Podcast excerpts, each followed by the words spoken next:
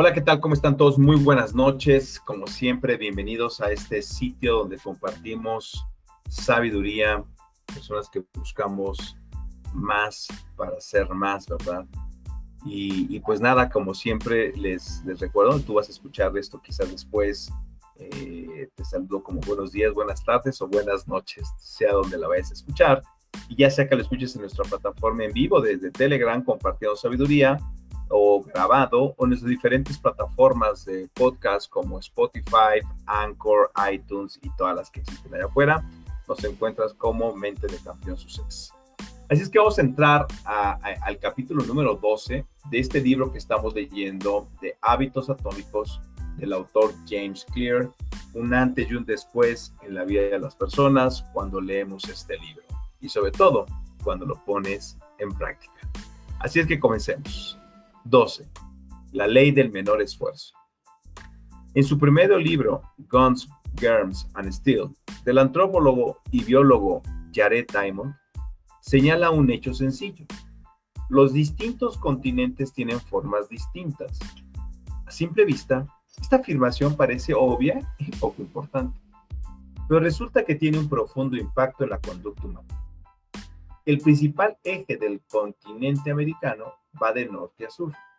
Esto es, la concentración de masa de América desde el norte hasta el sur tiende a ser alta y delgada en lugar de ser ancha y corta. Lo mismo se aplica para el continente africano. En cambio, la concentración de masa de Europa, Asia y Medio Oriente tiene el aspecto contrario. Estos territorios tienden a ser más anchos en el sentido de este a oeste que de norte a sur. De acuerdo con Diamond, esta diferencia en la forma de los continentes ha tenido un papel importante en el desarrollo y la expansión de la agricultura durante siglos. Cuando la agricultura comenzó a extenderse por el planeta, fue más sencillo que para los agricultores expandirse por rutas que van de este a oeste que por las rutas norte-sur. Esto se debe a que las zonas que están dentro de la misma latitud generalmente comparten climas similares, cambios de estación, así como la misma cantidad de luz solar y de lluvia. Estos factores similares permitieron a los agricultores de Europa y Asia domesticar algunos cultivos y entenderlos por una franja de tierra que va desde Francia hasta China. La forma del comportamiento humano y vemos aquí un mapa donde nos explica cómo se ve Europa hasta Asia, de este a oeste, y comparación de América y, África, que va de norte a sur. La orientación va de norte a sur. y la descripción de la figura 13 dice, el principal, el eje principal de Europa y Asia va de este a oeste el eje principal de América y África va de norte a sur. Esto provoca que haya un rango mayor de climas de arriba hacia abajo del continente americano que a través de Europa y Asia. Como resultado, la agricultura se expandió casi dos veces más rápido de Europa a Asia que en cualquier otro lugar. El comportamiento de los agricultores, aunque por supuesto, esto se dio a lo largo de cientos e incluso miles de años, estuvo acotado por la cantidad de tensión o resistencia que ofrecía el ambiente. En contraste, el clima cambia cuando se viaja de norte a sur. Imagínate cuán diferente es el clima en Florida en comparación con Canadá. Puede ser el mejor agricultor del mundo, pero eso no te va a ayudar a cultivar naranjas de Florida en el invernal clima de Canadá. La nieve sería un sustituto muy pobre para la tierra. Para poder expandir la agricultura a lo largo de las rutas norte-sur, los agricultores tuvieron que aprender a domesticar diferentes tipos de cultivos que se adaptaran a los distintos tipos de clima. Como resultado, la agricultura se, extendió dos o tres veces más rápido a través de Asia y Europa que a lo largo de América. A lo largo de los siglos, esta pequeña diferencia tuvo un gran impacto. La mayor producción de alimento permitió el mayor crecimiento de la población.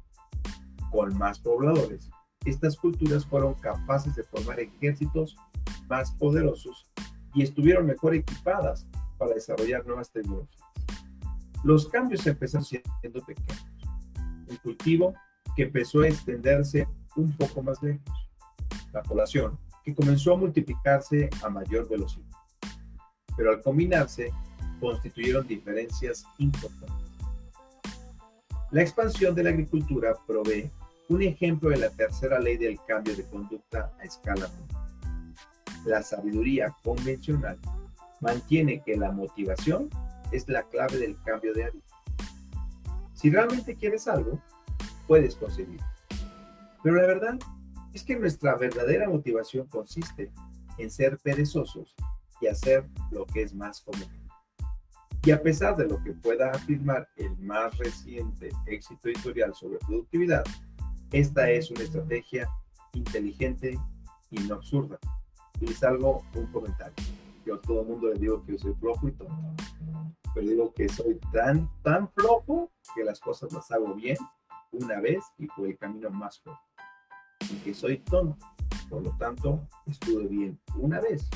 Para siempre me quede grabado el conocimiento. Es lo que está diciendo. La energía es valiosa y el cerebro está programado para conservarla cuando ello es posible. Es parte de la naturaleza humana seguir la ley del menor esfuerzo, la cual establece que cuando se tiene que decidir entre dos opciones similares, las personas natural o las personas naturalmente tenderán a elegir la opción que requiere la menor cantidad de trabajo. Por ejemplo, expandir una granja hacia el este, donde puedes sembrar los mismos productos, en lugar de hacerlo hacia el norte, donde el clima es diferente. De todas las acciones posibles que podemos tomar, el tomar la que elegimos es aquella que nos produce mayor valor con el menor esfuerzo. Nos motiva a hacer lo que es más fácil. Cada acción requiere una cantidad de energía determinada. Entre más energía se requiera, es menos probable que ocurra la acción. Si tu meta es hacer 100 lagartijas diariamente, necesitarás mucha energía. Al principio, cuando estás motivado y entusiasmado, quizás reúnas la voluntad para comenzar. Pero después de algunos días, esa enorme cantidad de energía te hará sentir exhausto. Por el contrario, si te atienes al hábito de hacer una lagartija diario, esto no requiere prácticamente ningún esfuerzo para empezar. Y mientras menos energía requiere un hábito, es más probable que ocurra. Observa cualquier comportamiento que ocupe una buena parte de tu vida y verás que puede realizarse con niveles muy bajos de motivación. Hábitos como desplazarnos por la pantalla de nuestro celular, revisar correos electrónicos y ver televisión nos roban una gran parte del tiempo porque se puede realizar casi sin esfuerzo. Son sumamente convenientes. En cierto sentido, un hábito es solamente un obstáculo para que obtengas lo que realmente quieres. Hacer dieta es un obstáculo para ponerte en forma. La meditación es un obstáculo para sentirte tranquilo. Llevar un diario es un obstáculo para pensar con cariño. Tú no quieres el hábito por sí mismo. Lo que verdaderamente quieres es el resultado que se obtiene tras poner en práctica el hábito. Entre más grande es el obstáculo, esto es, entre más difícil es el hábito, mayor es la resistencia que tienes que enfrentar para alcanzar el estado que deseas. Este es el motivo por el cual es crucial lograr que tus hábitos sean tan sencillos de realizar que los sigas, aunque no tengas ganas. Si consigues hacer que tus hábitos sean más convenientes, será más fácil que los realices.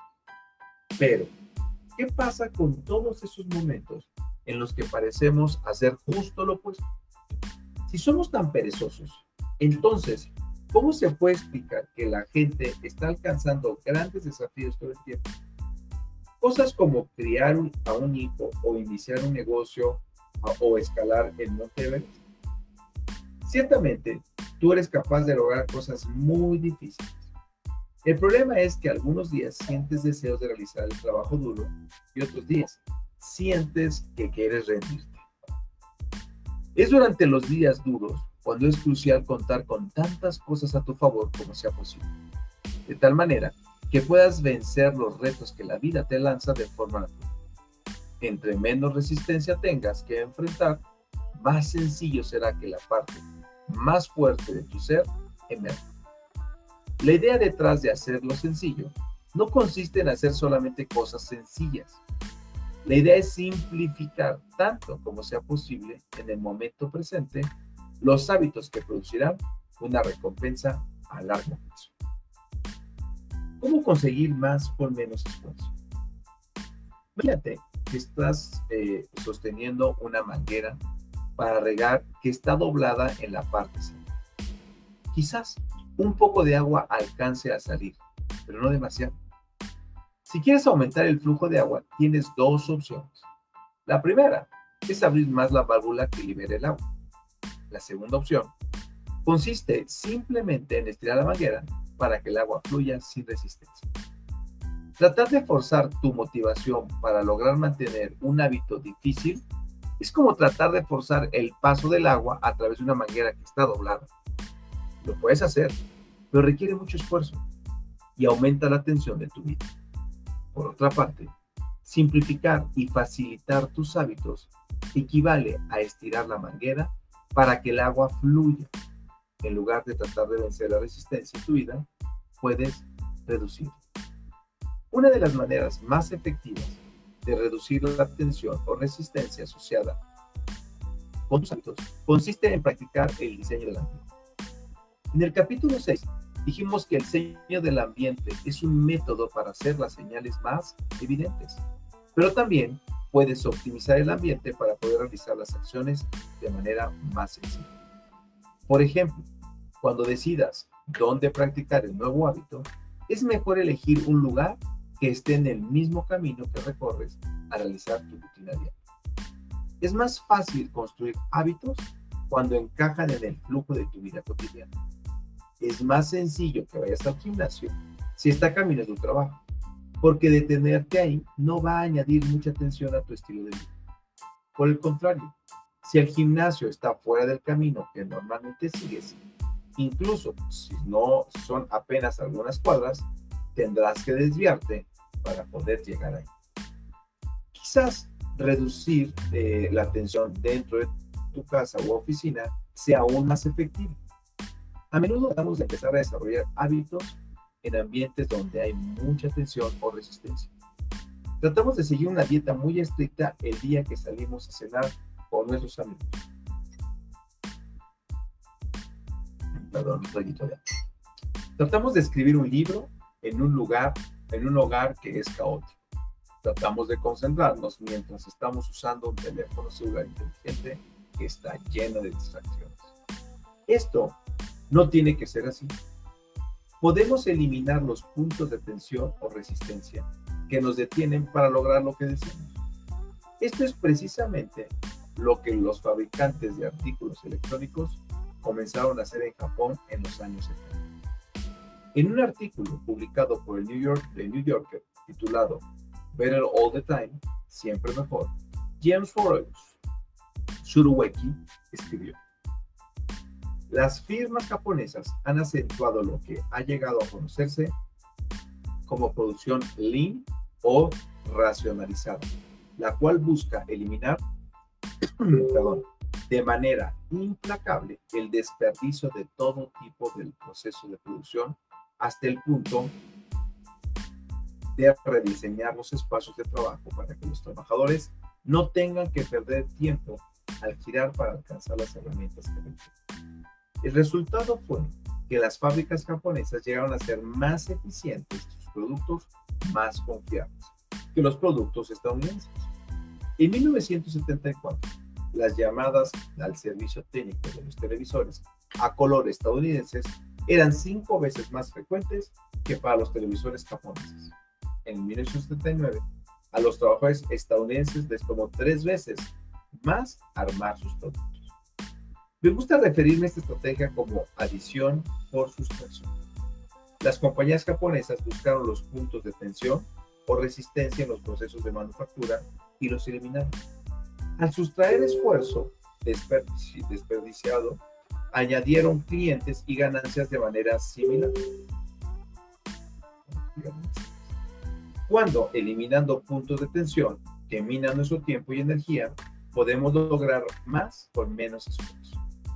Esta es una de las razones por las que cuando ordenamos el lugar donde vivimos o en el que trabajamos, nos sentimos también. Estamos avanzando hacia adelante mientras aligeramos la carga cognitiva que nuestro ambiente ejerce en nosotros.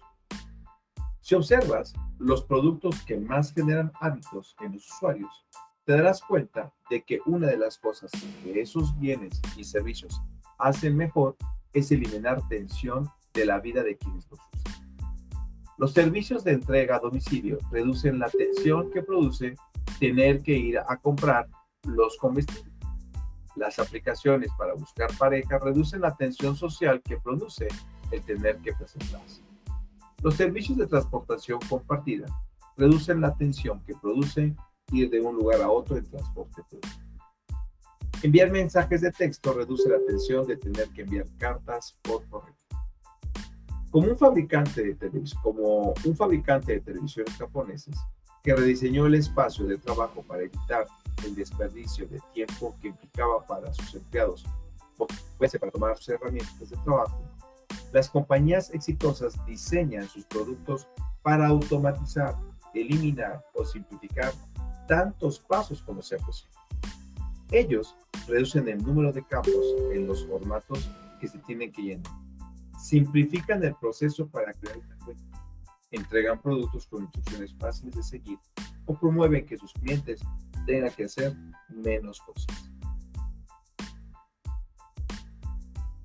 Cuando se lanzaron las primeras bocinas activadas por voz, productos como Google Home, Amazon Echo y Apple HomePod, le pregunté a un amigo qué era, qué era eh, lo que le gustaba más del producto que había comprado. Él me comentó que ahora le era mucho más sencillo decir, toca algo de música con, que tener que sacar su teléfono, abrir la aplicación de música y buscar una canción en la lista. Por supuesto, tan solo unos años antes, contar con acceso a la música dentro de tu bolsillo fue una conducta notablemente menos tensionante que tener que ir a la tienda a comprar un disco compacto. Los negocios son la búsqueda incesante para dar o por dar el mismo resultado de una manera más sencilla. Estrategias similares han sido utilizadas de manera efectiva por gobiernos de algunos países. Cuando el gobierno británico quiso elevar sus tasas de recolección de impuestos, en lugar de enviar a los ciudadanos a una página web desde donde se podía bajar el formato para el pago de impuestos, les daban un vínculo que los llevaban directamente al formato. Con tan solo reducir un paso del proceso, lograron incrementar la tasa de recolección del 19.2 al 24%. Para un país como el Reino Unido, esos puntos porcentuales representan millones de libras costos. La idea central es crear un ambiente en el que hacer aquello que es correcto resulte tan sencillo como sea posible. Mucho de la batalla por generar buenos hábitos se reduce a encontrar maneras de reducir la tensión asociada con nuestros buenos hábitos e incrementar la tensión asociada con nuestros hábitos Preparar el ambiente para su uso futuro. Oswald Nuckols, desarrollador de tecnologías de la información de Natchez, Mississippi, es alguien que también entiende el poder de preparar el ambiente.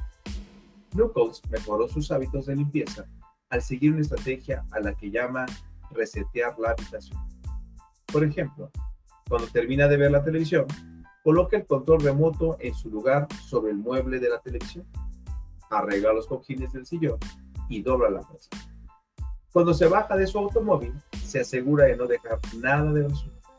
Cuando se baña, limpia el inodoro mientras el agua se está calentando en la regadera. Según comenta, el momento perfecto para limpiar inodoro es justo antes de limpiarte a ti mismo en la regadera. El propósito de resetear cada habitación no es simplemente limpiarla después de haber usado. También se trata de prepararla para la próxima vez que vaya a ser usada. Cuando entro en una habitación, todo está en su sitio, escribió Newport. ¿Cómo hago esto todos los días en cada habitación? Todo se mantiene en buen estado. La gente cree que me esfuerzo demasiado, pero en realidad soy muy poco perezoso. Soy muy perezoso, perdón. Pero soy un perezoso proactivo. Ser así te genera mucho tiempo. Cuando organizas un espacio para el propósito para el que está destinado, lo estás preparando para facilitar la siguiente acción. Por ejemplo, mi esposa tiene una caja con tarjetas de felicitación que están clasificadas para cada ocasión. Cumpleaños, condolencias, bodas, graduaciones y más. Cuando es necesario, selecciona una tarjeta apropiada y la envía al destinatario. Ella es increíblemente buena para recordar enviar tarjetas en los momentos apropiados, porque ha reducido la tensión que produce hacer. Durante años, yo era todo lo contrario. Si me enteraba que alguien había tenido un bebé, pensaba, debo enviar una tarjeta de felicitación.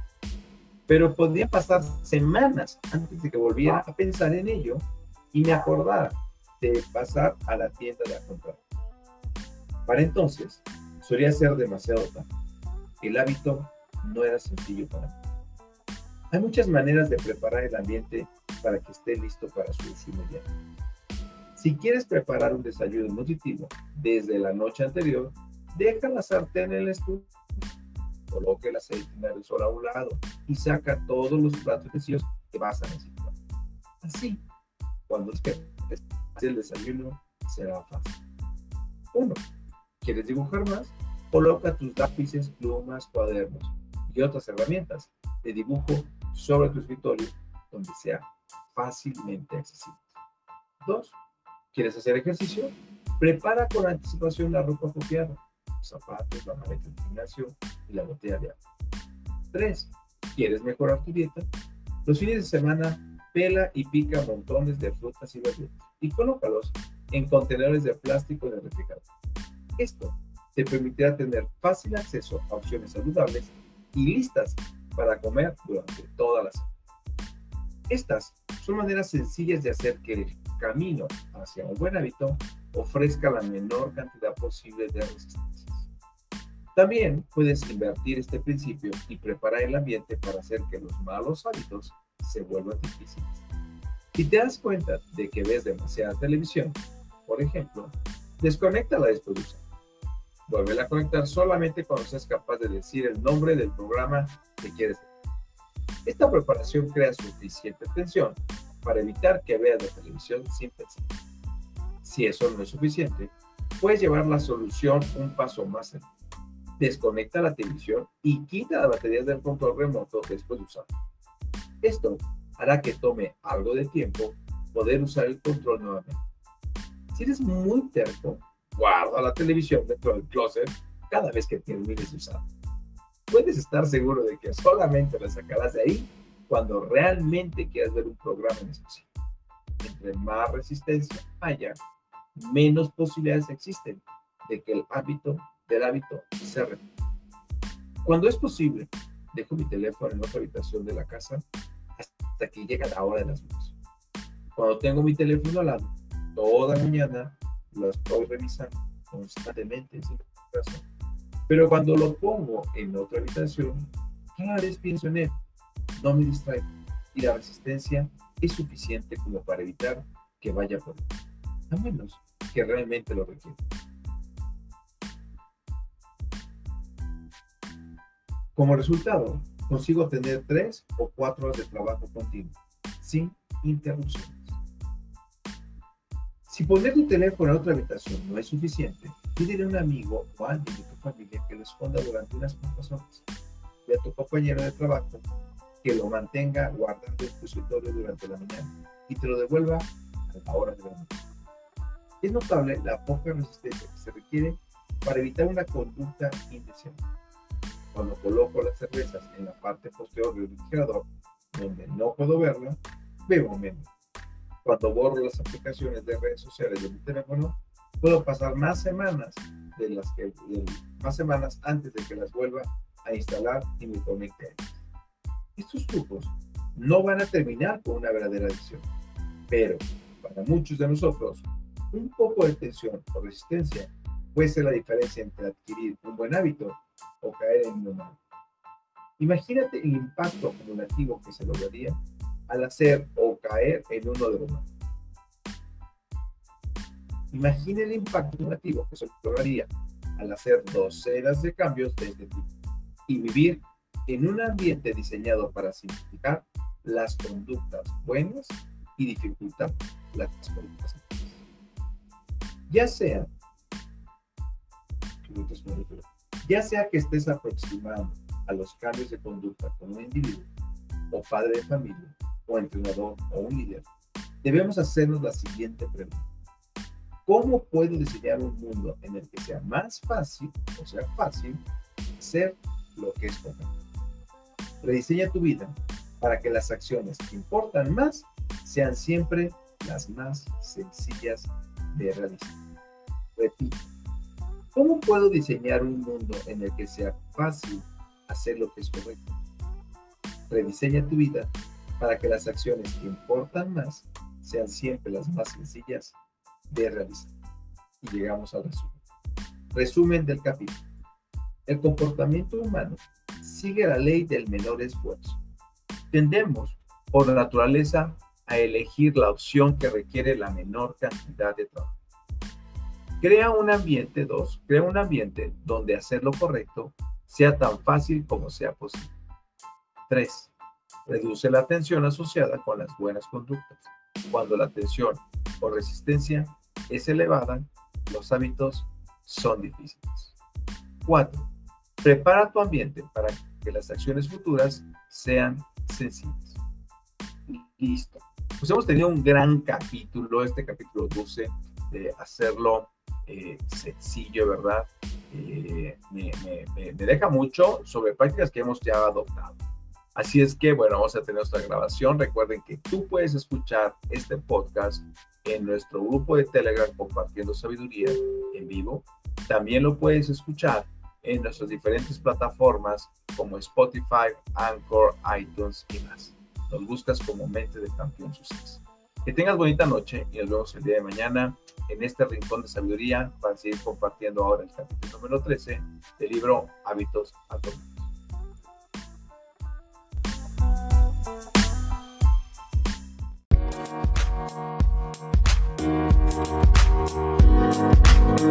Thank.